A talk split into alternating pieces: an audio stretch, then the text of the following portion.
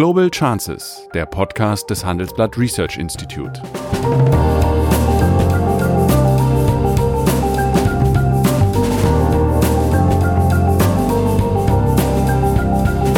Der ehemalige Außenminister analysiert zusammen mit Professor Bert Rürup die geopolitische Lage, exklusiv für den Chefökonom, den Newsletter von Professor Rürup.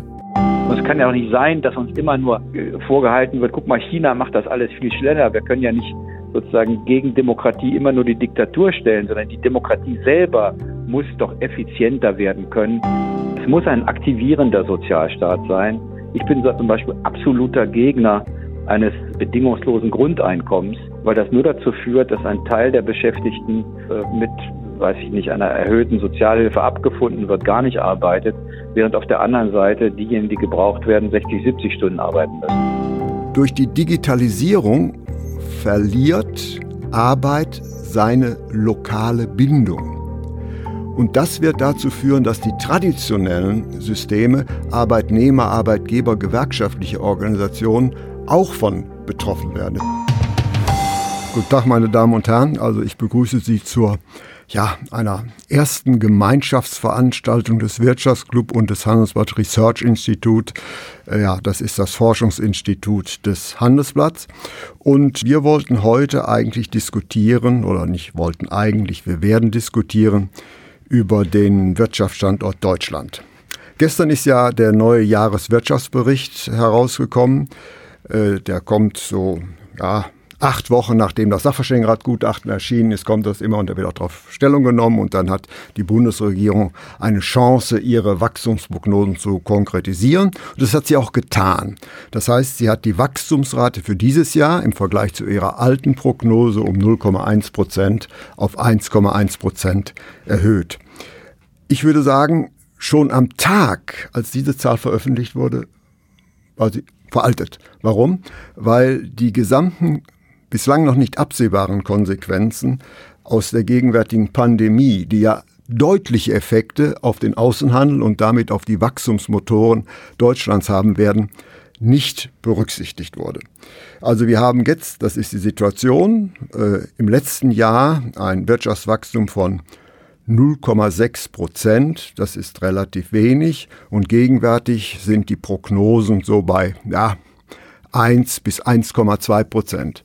Dabei muss man wissen, dieses Jahr hat vier Arbeitstage mehr und ein Arbeitstag bedeutet nach einer Faustregel einen Wachstumsbeitrag von 0,1 Prozentpunkte. Das heißt, äh, ein Prozent in diesem Jahr wäre nicht mehr als 0,6 Prozent im letzten Jahr. Das heißt, eine wirkliche Dynamik ist nicht da. Und wir haben die Situation, dass die Industrie, die bislang ja der Wachstumstreiber waren, das heißt der Maschinenbau und die Automobilwirtschaft, seit über einem Jahr in einer veritablen Rezession steckt und das Wachstum, das Bescheidene, was wir haben, kommt letztlich nur vom stabilen privaten Verbrauch und der durch die Niedrigzinsen getriebenen Bauwirtschaft. Das heißt, viel hat sich dort nicht getan und wir haben gegenwärtig schon beachtliche Probleme, nämlich Deutschland ist natürlich immer noch ein ganz exzellenter Wirtschaftsstandort, aber wir müssen auch konstatieren, dass in den letzten zehn Jahren, wo die Wirtschaft ja ganz ausgezeichnet lief. Wir hatten einen Konjunkturaufschwung, der im Mitte 2009 einsetzte und ja faktisch bis letztes Jahr lief. Das war der längste Wirtschaftsaufschwung seit Anfang der 1960er Jahre, die Vollbeschäftigung erreicht worden ist und er war der beschäftigungsintensivste Aufschwung. Und gute Zeiten sind eigentlich schlechte Zeiten für wachstumsorientierte Konjunkturpolitik. Und deswegen haben alle drei in diesem Jahrzehnt regierenden, äh, äh, regierenden Parteien oder die Bundesregierung, ja, sagen wir mal, Wachstumspolitik klein geschrieben und Klientelpolitik etwas größer geschrieben, mit der Konsequenz, dass einige wichtige Reformbaustellen nicht bearbeitet wurden. Und das ist jetzt von besonderer Problematik, da ja die Weltwirtschaft sich abgeschwächt hat, der Welthandel, die Welthandelsdynamik hat nachgelassen und das trifft Deutschland ganz besonders, da Deutschland das Industrieland auf der Welt ist, welches große etablierte Industrieland in der Welt ist, welches am intensivsten in die internationale Arbeitsteilung integriert ist. Man kann sagen, die deutsche Volkswirtschaft schwimmt wie ein Korken auf der Weltkonjunktur. So, und weil die Welthandelsdynamik nachlässt, wird insbesondere Deutschland davor betroffen. Und deswegen wäre es meiner oder auch unserer Ansicht wichtiger, dass man jetzt etwas umschalten würde auf, ja, Wachstumspolitik, nämlich wir müssen feststellen, die bisherigen Schlüsselindustrien, die das Wachstum getrieben haben in den letzten Jahren, die Automobilwirtschaft und der Anlagen- und Maschinenbau, sind gegenwärtig in einer relativ schwierigen Verfassung und deswegen ja, sind die kurzfristigen Perspektiven für die deutsche Volkswirtschaft meines Erachtens nicht sonderlich hoch.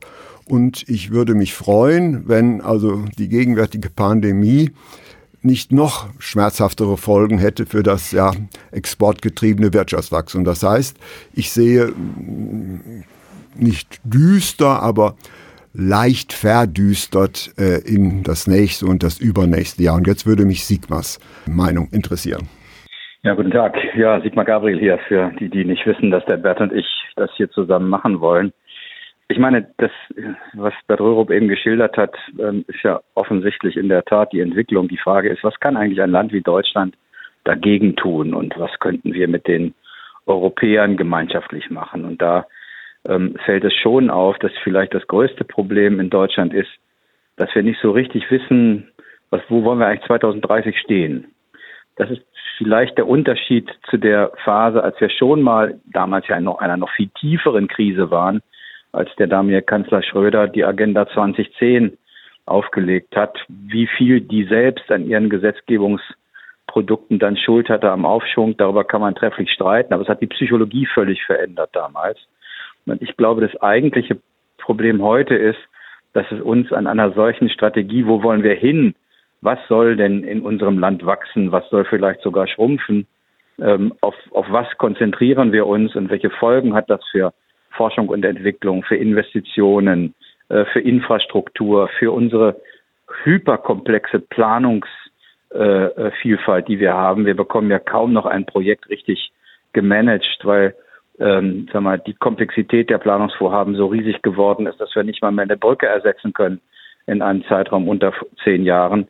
Äh, ich glaube, daran fehlt es, wenn sich die Politik und vielleicht möglicherweise gemeinsam mit wichtigen äh, Partnern in der Wirtschaft auf so eine Strategie einigen könnten, dann wäre schon viel gewonnen. So besteht die Gefahr, dass wir so dahin dümpeln.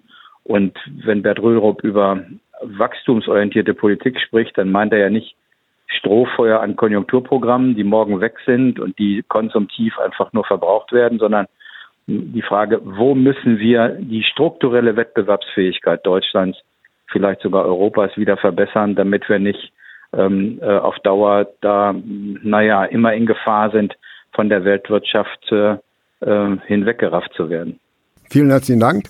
So, jetzt habe ich hier äh, die erste Frage. Warum ist unser Geldsystem als Schuldgeldsystem aufgebaut? Die EZB stellt den Banken Geld nur als Kredit zur Verfügung. Ja, das ist richtig. Wir haben kein gedecktes System mehr. Das heißt, unsere Währung ist, wie es so schön heißt, eine manipulierte äh, Währung. Sie hat keine Gold oder irgendwelche andere Metallbasis. Der Grund, warum man in den, ja, im 19. Jahrhundert oder spätestens im 20. Jahrhundert von gedeckten Währungen abgegangen ist, ist ein ganz banaler. Die Wirtschaft wuchs sehr viel schneller als die Goldproduktion. Und das hätte dann zu großen Problemen geführt und deswegen ist man zu einer manipulierten Währung äh, übergegangen. Es gibt faktisch keine gedeckte, richtig gedeckte Währung mehr. Und äh, Daraus resultiert dann die Aufgabe, da dieses Geld, dieses Zentralbankgeld von den Notenbanken geschöpft wird, ausgegeben wird, zunächst an die Banken, aber dann können die Privatbanken selbst wiederum Geld schöpfen, im unbegrenzten Maße sogar. Deswegen ist es die Aufgabe aller Zentralbanken in erster Linie, diese private Geldschöpfung so zu regulieren, dass es keine Inflation gibt. Das ist das oberste Ziel. Gegenwärtig sind wir allerdings in einer Situation, da im internationalen Vergleich überall die Inflationsraten sehr, sehr niedrig sind, dass einige Ökonomen Angst vor einer Deflation haben, dass jetzt die Politik der Notenbank eine völlig andere ist. Sie möchten die Inflationsraten steigern. Und äh, das versucht man oder kennt man die richtigen Instrumente nicht. Das heißt, wir haben viel Erfahrung, wie man Inflation bricht, aber wie man eine Inflation erzeugt. Ähm, in der gegenwärtigen Situation, das wissen wir noch nicht. Das ist so das Dilemma, in dem sich die Geldpolitik gegenwärtig befindet. So, jetzt haben wir die zweite Frage. Kann nicht das Geld auch ohne Schulden bereitstellen und ohne gedecktes Geld? Ja, ich glaube, die Frage habe ich gerade beantwortet. Naja, aber ich ja, gerne noch sagen, das, ja. Netto, das, Nettogeldvermögen, das Nettogeldvermögen auf der Welt ist immer gleich.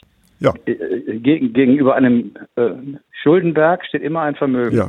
Ja. Am Ende unter dem Strich bleibt, äh, lösen sich Schulden und Vermögen immer gegenseitig auf. Also auf es beiden Seiten steht am es, Ende Es sei bei, bei denjenigen, die vielleicht über Goldreserven verfügt haben, dass ja letztlich immer eine Art Notgeld ist. Ja, aber ist es richtig, ja. So, haben wir eine weitere Frage? Nein? Kann mal was zum Problem des Wirtschaftsstandorts Deutschland einem praktischen Beispiel sagen. Vielleicht ähm, bringt das Diskurs ein bisschen in Gang. Ich komme gerade aus Jakarta. Ich habe Unternehmen nach Jakarta begleitet, weil es dort große Infrastrukturvorhaben gibt. Das ist ja das, glaube ich, viertbevölkerungsreichste Land der Welt. Wir, wir, in Indonesien sehen wir gar nicht so richtig äh, häufig. Wir gucken zu sehr nach China, da sind 260, 270 Millionen Einwohner. Ähm, äh, Jakarta 30 Millionen. Äh, die Stadt, die brauchen dringend äh, Verkehrskonzepte, die brauchen eine Metro, die brauchen vor allem eine Abwasserbeseitigungsanlage. Äh, sie wollen sogar das Regierungsviertel ganz neu bauen auf einer benachbarten Insel. Ähm, und jetzt geht es zum Beispiel für deutsche Unternehmen, die ja hervorragend sind in der Abwassertechnik, im im Tunnelbau, im Metrobau, in all dem, was man braucht, in, äh, eine solche Stadt ähm, äh, zu sanieren. Da gibt es unfassbar viele Möglichkeiten. Die Technik ist auch beliebt. Aber was passiert?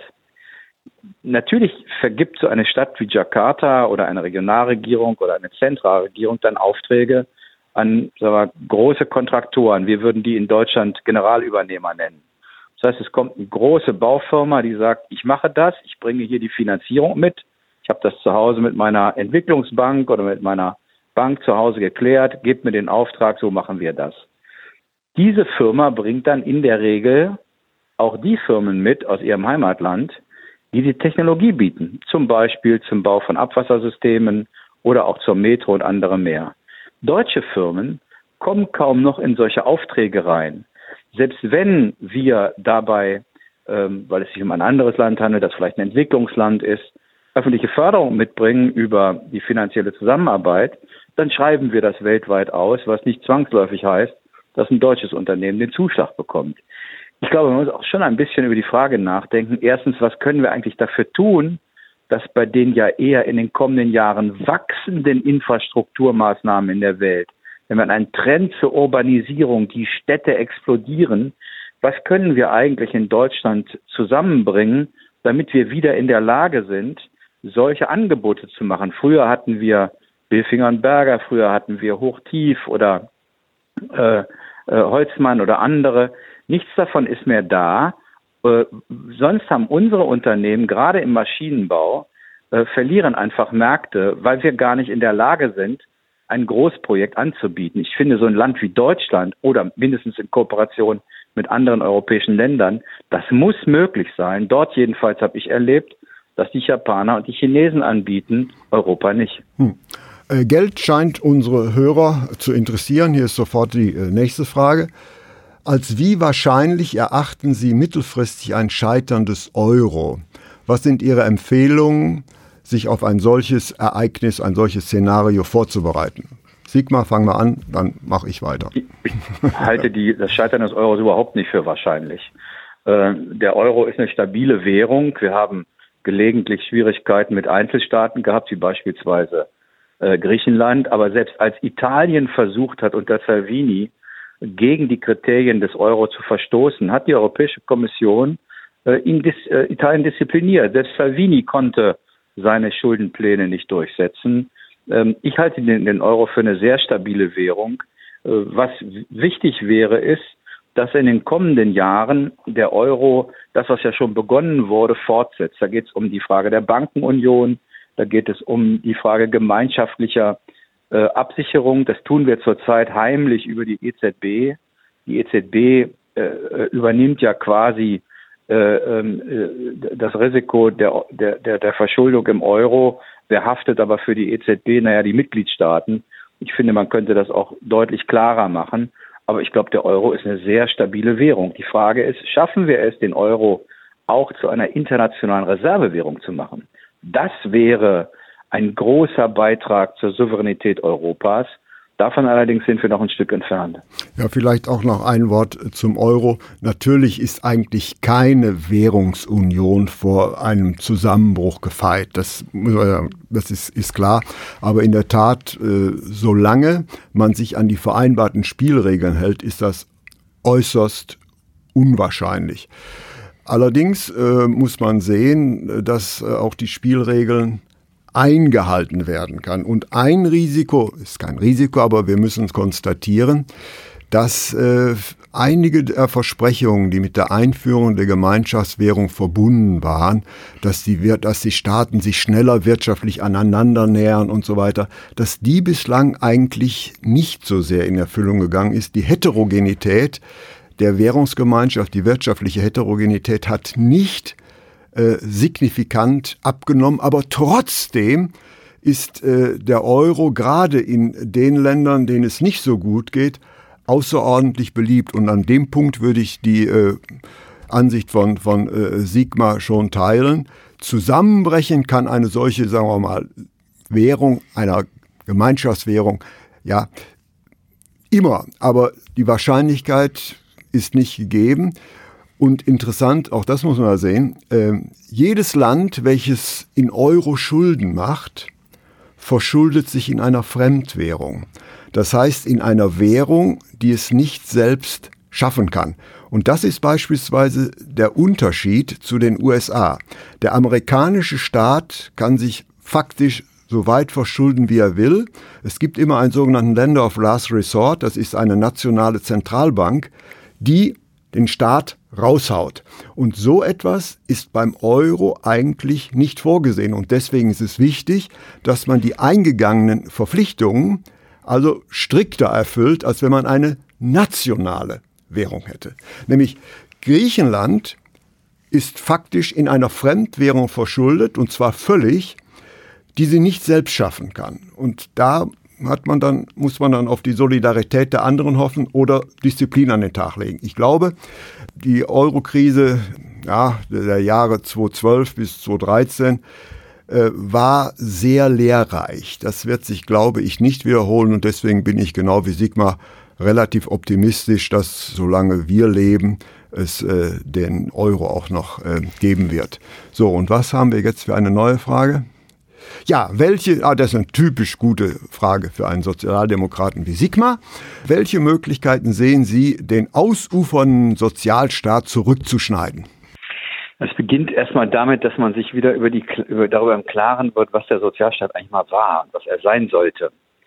Er ist eigentlich kein Sozialhilfestaat, sondern er ist gedacht als Emanzipationsprojekt. Diejenigen, die nicht so viel verdienen, sollten durch Sozialstaatsmaßnahmen dazu in die Lage versetzt werden, aus ihrem eigenen Leben was zu machen, teilzuhaben, durch Bildung, dadurch, dass wir sozialen Wohnungsbau machten, damit jemand auch eine vernünftige Wohnung bekam, obwohl er Handwerksgeselle im Handwerk oder nicht so gut verdienter Facharbeiter war. Der, der Sozialstaat ist in den letzten Jahren oft zum Sozialhilfestaat degeneriert, wo die, die die Hilfe bekommen, eigentlich sauer darüber sind, weil sie sich quasi ausziehen müssen um die Hilfe zu erhalten und andere der Überzeugung sind, eigentlich ist der viel zu üppig ausgestattet, was machen wir damit? Ähm, ich glaube, der erste Schritt ist, sich wieder im Klaren zu werden, wozu ist der Sozialstaat? Ich halte ihn für die größte zivilisatorische Errungenschaft des 20. Jahrhunderts. Wozu ist der eigentlich da? Und der ist im Kern dazu da, dass das Leben eines jeden Menschen frei sein soll. Jeder soll unabhängig vom Einkommen der Eltern, unabhängig von Rasse, Religion, Geschlecht die Möglichkeit haben, aus seinem Leben was zu machen. Das bedeutet aber auch, es muss ein aktivierender Sozialstaat sein. Er darf nicht dazu verleiten, nichts zu tun oder ihn zu missbrauchen. Und da gibt es natürlich Dinge, wo man sich darüber äh, unterhalten muss, ist das eigentlich, werden wir diesem Ziel heute noch gerecht? Ich mache mal ein Beispiel. Wir haben einen sehr verrechtlichen Arbeitsmarkt. Gleichzeitig haben wir in der Digitalisierung auf einmal unglaubliche Anforderungen an Flexibilität von Arbeitszeit. Man könnte sich natürlich auch vorstellen, dass der Sozialstaat sagt, okay, wir regeln das für die Unternehmen, die keinem Tarifvertrag unterliegen. Aber wer einen Tarifvertrag hat, dem überlassen wir die Fragen der Arbeitszeitregelung völlig alleine, weil die Wahrscheinlichkeit, dass Arbeitgeber und Beschäftigte besser wissen, wie die vernünftig zu verteilen ist, als der Sozialstaat das kann, die ist sehr hoch. Aber für die, die da nicht reingehen, die sich sozusagen dieser Auseinandersetzung Arbeitgeber, Arbeitnehmer entziehen wollen, für die müssen wir den Mindestschutz beibehalten. Solche Modernisierungen von Sozialstaat kann ich mir jedenfalls gut vorstellen. Ähm, es muss ein aktivierender Sozialstaat sein. Ich bin, bin zum Beispiel absoluter Gegner eines ähm, äh, bedingungslosen Grundeinkommens, weil das nur dazu führt, dass ein Teil der Beschäftigten mit, weiß ich nicht, einer erhöhten Sozialhilfe abgefunden wird, gar nicht arbeitet, während auf der anderen Seite diejenigen, die gebraucht werden, 60, 70 Stunden arbeiten müssen. Also von solchen Modellen halte ich gar nichts. Also aktivierender Sozialstaat, Sozialstaat mehr äh, Trampolin denn Hängematte. Äh, ein Punkt ist allerdings, äh, wenn wir intellektuell redlich sind, stellen wir fest, dass die Tarifbindung zurückgeht. Und das hängt auch etwas mit dem Strukturwandel zusammen. Das heißt, in den Industriebereichen haben wir ein hohes Maß an Tarifbindung, aber in den Dienstleistungsbereichen geht sie zurück. Und wenn wir jetzt auf die Digitalisierung zu sprechen kommen, höre ich die Botschaft, wir müssen die Tarifbindung steigern, sehr wohl, aber ich bin etwas skeptisch. Nämlich, was heißt Digitalisierung? Digitalisierung heißt die Übersetzung menschlicher Tätigkeiten in eine von Maschinen lesbare Sprache, damit diese Tätigkeiten letztlich überall von miteinander kommunizierenden Robotern und Computern erledigt werden können. Das bedeutet, durch die Digitalisierung verliert Arbeit seine lokale Bindung. Und das wird dazu führen, dass die traditionellen Systeme Arbeitnehmer, Arbeitgeber, gewerkschaftliche Organisationen auch von betroffen werden. Es gibt zunehmende Zahl von ja, Selbstständigen, Clickworkern oder wie sie alle, alle so heißen. Und deswegen, ich teile das, deine Ansicht, dass die äh, Sozialpartner eine wichtige Ordnungsfunktion haben. Aber wenn wir einen derartigen technologischen Schub haben, wird das nicht gerecht. Genau wie, sagen wir mal, die Industrialisierung die Zünfte äh, in Frage gestellt hat, so könnte es durchaus sein, dass die Digitalisierung traditionelle Formen der Arbeitnehmerorganisation in Frage stellen. Ich will mal dagegen halten, die Zünfte heißen heute Handwerkskammern und ja. organisieren die berufliche Bildung. Also so ja. ganz weg ist das nicht. Ja. Ich, will, ich kann für Solo-Selbstständige keine Tarifbindung organisieren. Was ich aber kann, ist, sie dazu zwingen, dass sie rentenversicherungspflichtig werden, damit sie nicht am Ende ihres Arbeitslebens der Allgemeinheit auf der Tasche. Das haben wir aber schon. Hausle Hauslehrer sind in der Sozialversicherung und, und Lotsen ich, auch. Ich glaube, ich, ich glaube, dass, ja, in einzelnen Fällen ist das so. Aber ich glaube, dass es eine generelle Rentenversicherungspflicht vernünftig wäre. Das Zweite ist, natürlich gibt es ja weiterhin große, größere Einheiten, in denen Menschen in einem Unternehmen arbeiten, unabhängig von der Frage, ob die immer in dem Unternehmen ihren Arbeitsplatz haben. Und dort sagen, ist es doch gerade die Unternehmen, die sagen, wir brauchen viel mehr Flexibilität. Die starren Arbeitszeitregelungen des Arbeitsrechts werden in einer globalisierten Welt nicht mehr funktionieren. Und ich finde, dem kann man ja nicht einfach widersprechen. Das ist ja die Wahrheit. Und dann zu sagen, okay, macht das, wie ihr das wollt, aber macht es in Verabredungen mit euren Tarifpartnern, sonst muss der Staat es regeln. Und der Staat wird niemals so flexibel Dinge regeln können, wie das Unternehmen mit ihren Tarifpartnern alleine können. Ja, der ehemalige Wirtschafts- und äh, Außenminister ist sehr gefragt. Äh, ich habe hier noch eine Frage. Herr Gabriel, Sie haben gerade den Mittelstand erwähnt und vorher auch, wie lange ein Brückenbau bei uns in Deutschland dauert. Ich sehe den mittelfristigen Erfolg unseres Mittelstandes im Infrastrukturausbau wie auch, wie auch digitale Innovationen, wie flächendeckender G5-Ausbau, das fehlt, egal, äh, jetzt wird es etwas wenig lesbar. Wie sehen Sie das und was braucht es Ihrer Meinung nach für den zukünftigen Erfolg, ich würde mal sagen, des Wirtschaftsstandorts Deutschland? Ich habe, als ich äh, Wirtschaftsminister war, dem damaligen Verkehrsminister Alexander Dobrindt mal den Vorschlag gemacht, ein Infrastrukturbeschleunigungsgesetz zu machen, weil wir einfach inzwischen mit der Komplexität ein Maß erreicht haben, ähm, dass wir, dass wir nicht mehr beherrschen. Er hat das damals, sagen wir mal, nicht gemacht. Wahrscheinlich war die Maut irgendwie zu aufreibend für ihn. Ich glaube aber, dass das auf die Tagesordnung gehört. Äh, für Projekte, so kann man das ja sagen, wo das allgemeine Wohl oder das nationale Wohl überwiegt, müssen wir zu einer Reduktion der Planungszeiten und übrigens auch der Klagemöglichkeiten kommen. Wir haben ja eine paradoxe Situation, in der ich übrigens natürlich beteiligt war. Ich war 30 Jahre Parlamentarier. Ich habe vieles davon mitbeschlossen, merke aber heute, dass wir den Ausbau des individuellen Rechtsstaats, da freuen wir uns, jeder von uns, wenn wir betroffen sind, dass wir den bezahlen mit einer Verringerung der politischen Spielräume. Es kann nicht nur gegen alles geklagt werden, es wird auch gegen alles geklagt. Ich meine, die absurdeste Situation ist doch gerade in Brandenburg, wo es Proteste dagegen gibt, dass Tesla dort eine Fabrik hinstellt, mit der ein paar tausend Menschen Arbeit, Arbeit finden, weil es Leute gibt, die sagen, das stört uns. Es gibt schon Dinge, die nur denkbar sind oder nur erklärbar sind, weil wir scheinbar in einem doch ganz schön wohlhabenden Land liegen. Ich würde mir wünschen, wir würden gerade bei der Infrastruktur, bei der Digitalisierung, aber auch bei dem, bei dem notwendigen Ausbau von Fernstraßen, Wasserwegen, Flughäfen zu einer Reduktion der Planungskomplexität kommen, auch zu einer Reduktion der Klagemöglichkeiten. Wir haben dafür ein schönes Beispiel. Äh, bei der deutschen Einheit haben wir die wichtigen Verkehrsvorhaben der deutschen Einheit quasi als Gesetz beschlossen. Gegen ein Gesetz kann man nur einmal klagen, nämlich vom Bundesverfassungsgericht und dann wurde gebaut. Das kann man jetzt nicht einfach eins zu eins übertragen, so kann man es nicht machen, aber ich glaube, wir brauchen eine drastische Planungsbeschleunigung, eine Reduktion der Komplexität, äh, sonst, sonst halten wir einfach nicht mehr mit in dem Wettbewerb. Und es kann ja auch nicht sein, dass uns immer nur äh, vorgehalten wird, guck mal, China macht das alles viel schneller. Wir können ja nicht sozusagen gegen Demokratie immer nur die Diktatur stellen, sondern die Demokratie selber muss doch effizienter werden können. Äh, und ich glaube, das schaffen wir auch. Das können wir schaffen. Ja. Dann habe ich hier eine Frage, die ist sehr aktuell. Wie sehen Sie die Auswirkungen des äh, anstehenden Brexit? Die nehme ich mir mal vor. Das ist wirklich eine aktuelle Frage, nämlich übermorgen, äh, 24 Uhr, wird Großbritannien definitiv äh, die EU-Gemeinschaft verlassen, aber geordnet, halbwegs geordnet. Das wird in den Auswirkungen für Großbritannien wesentlich gravierender sein als äh, für die EU bzw. jedes einzelne Land. Nämlich 50 Prozent der Exporte Großbritanniens gehen die EU, aber so hoch ist bei keinem anderen Land, selbst bei Deutschland nicht, der Exportanteil in dieses Land. Das heißt also, da sind die Wirkungen asymmetrisch. Und ich glaube, es wird nicht so heiß gegessen, äh, wie es gekocht wird.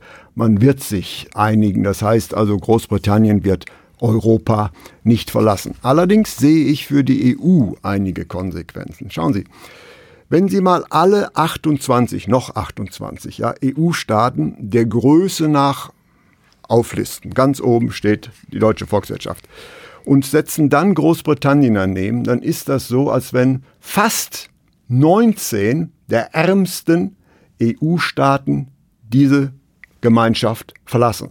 Das ist schon also ein beachtlicher Aderlass. Und es kommt auch noch hinzu, Großbritannien hat ja auch äh, 60 Millionen Einwohner. Und das hat zur Folge, dass in Anführungsstriche der Nordblock, also Finnland, Niederlande, Österreich und Deutschland, eine gewisse Sperrminorität verliert.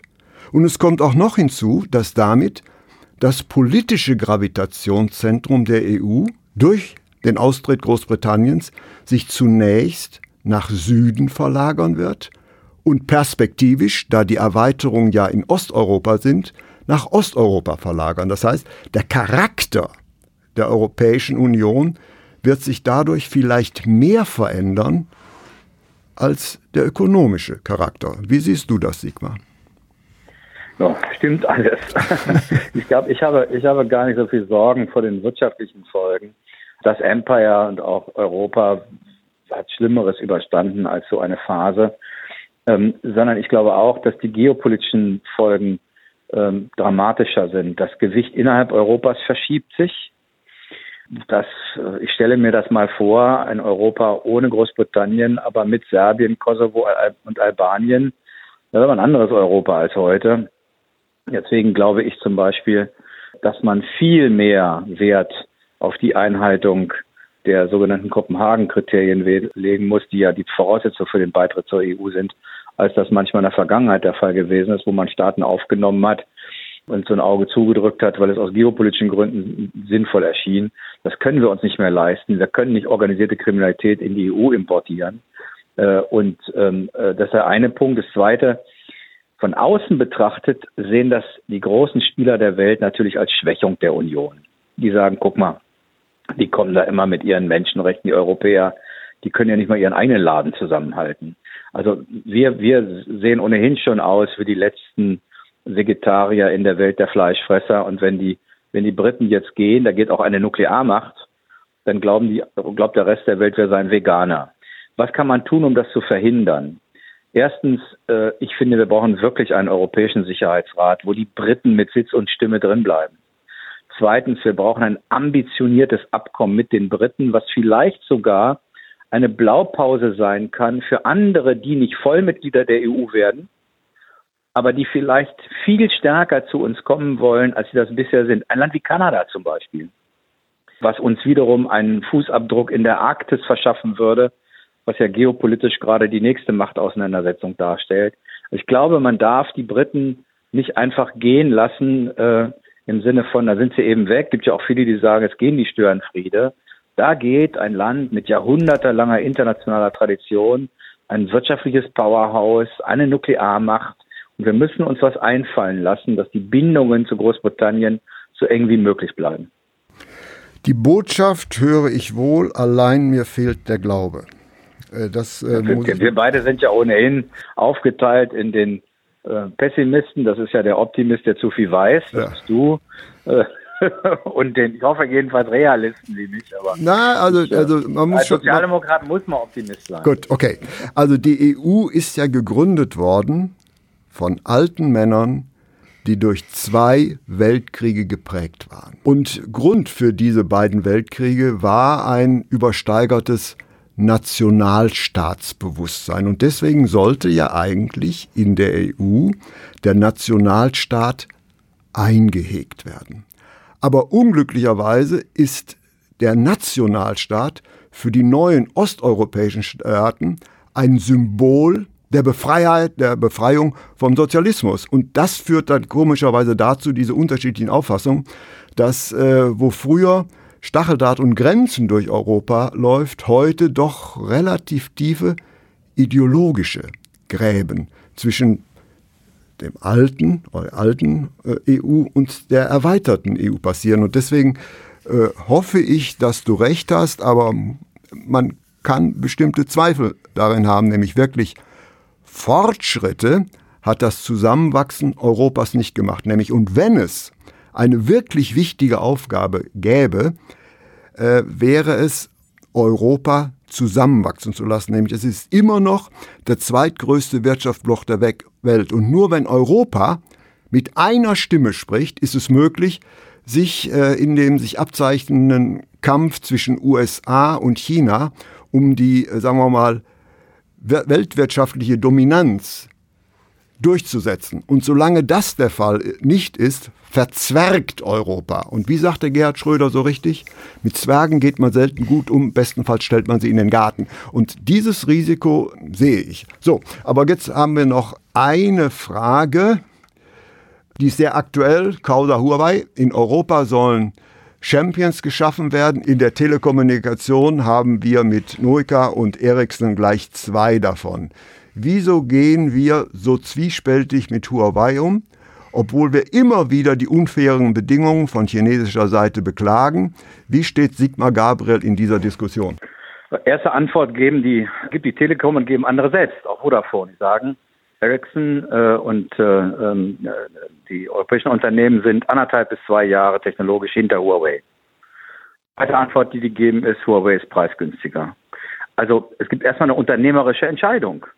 Wenn man das ändern will, muss man in der Tat mehr in diesen Bereich investieren, auch an Forschung, Entwicklung. Ich will nur mal sagen, was die Chinesen machen. Die investieren in den Bereich künstliche Intelligenz in den nächsten Jahren 150 Milliarden US-Dollar. Die Bundesregierung hat gerade ein Programm aufgelegt für drei Milliarden. Äh, drei Milliarden kommen nochmal aus der EU, sind sechs. Das wirkt wie eine homöopathische Dosis. Zugleich geben wir 100 Milliarden Euro aus für einen vorgezogenen Ausstieg aus der Braunkohle, der, weil die Menge an CO2, die aus Europa in die Luft geht, in Europa geregelt wird und nicht in Deutschland, noch nicht mal einen Effekt hat für den Klimaschutz. Also man muss die Prioritäten, finde ich, ändern. Man muss wesentlich mehr dort investieren. Und dann zum Fall Huawei selbst. Äh, die Briten haben uns ja gerade vorgemacht, wie sie damit umgehen, obwohl sie eine viel engere Bindung an die USA haben wollen als in der Vergangenheit äh, und haben Huawei nicht einfach ausgeschlossen. Und ich finde, das können wir auch nicht. Solange wir kein wirkliches, wirkliches Indiz dafür haben, dass sie gegen deutsches Recht verstoßen, kann man nicht einfach sagen, wir lassen sie nicht teilnehmen an den Ausschreibungsverfahren. Äh, man kann die Anforderungen hochmachen, die Kontrollen und vieles andere mehr. Wenn wir auf Verdacht Huawei sagen, wir lassen euch nicht rein, dann werden die Chinesen antworten. Und womit werden sie antworten? Wir lassen euch sie nicht rein. einfach die deutsche, und zwar in der deutschen Automobilindustrie. Und das produziert hier aber Massenarbeitslosigkeit in Deutschland. Ich meine, wir dürfen einfach nicht übersehen, wir haben einen, Bert Rürup hat das am Anfang gesagt in seiner Darstellung. Wir sind seit 70 Jahren, ist unser Erfolgsmodell Export. Wir sind die am stärksten in die globalen Wirtschaftungsketten der Welt integrierte Volkswirtschaft. Wir kriegen Rohstoffe aus allen Teilen der Welt. Wir produzieren in allen Teilen der Welt und mit High-End-Produkten, hoher Produktivität und hohen Löhnen produzieren wir zu Hause. Das ist sozusagen unser Modell. Das heißt aber auch, wir sind auf sozusagen Märkte in der Welt angewiesen. Brechen die uns weg, dann aber ist aber Deutschland in Not. Und übrigens, nicht nur wir, die Slowakei, Tschechien, Ungarn, Polen sind große Zulieferer der deutschen Automobilindustrie mit einer hohen Abhängigkeit davon, dass das bei uns mit dem Automobil funktioniert.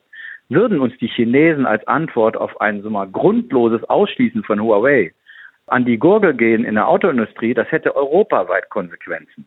Das ist der Grund, warum wir nicht so ohne weiteres den Amerikanern folgen konnten, die sagen Disengagement mit China. Und scheinbar sieht das auch Großbritannien so. Und die Deutschen werden das so lange nicht machen können, solange es keinen Hinweis darauf gibt. Und die Telekom argumentiert sehr klug und sehr stringent, genau wie Vodafone und andere, dass Huawei jedenfalls bei ihnen insbesondere ja nur in der Antenne zu Hause ist. Und das ist nicht der, die kritische Infrastruktur. Ja, vielen herzlichen Dank. Wir hatten die Veranstaltung auf 30 Minuten angeregt. Es sind gegen 40 Minuten geworden. Also ich kann für Sigmar Gabriel hoffentlich mitsprechen. Wenn nicht, spreche ich für mich. Also Nein, für uns, für uns. Uns, uns hat es sehr viel Spaß gemacht und wir würden uns auf ein Follow-up freuen. Und bei unseren Hörern und Diskussionsteilnehmern bedanke ich mich für Ihr Engagement. Bis zum nächsten Mal. Auf Wiedersehen. Tschüss.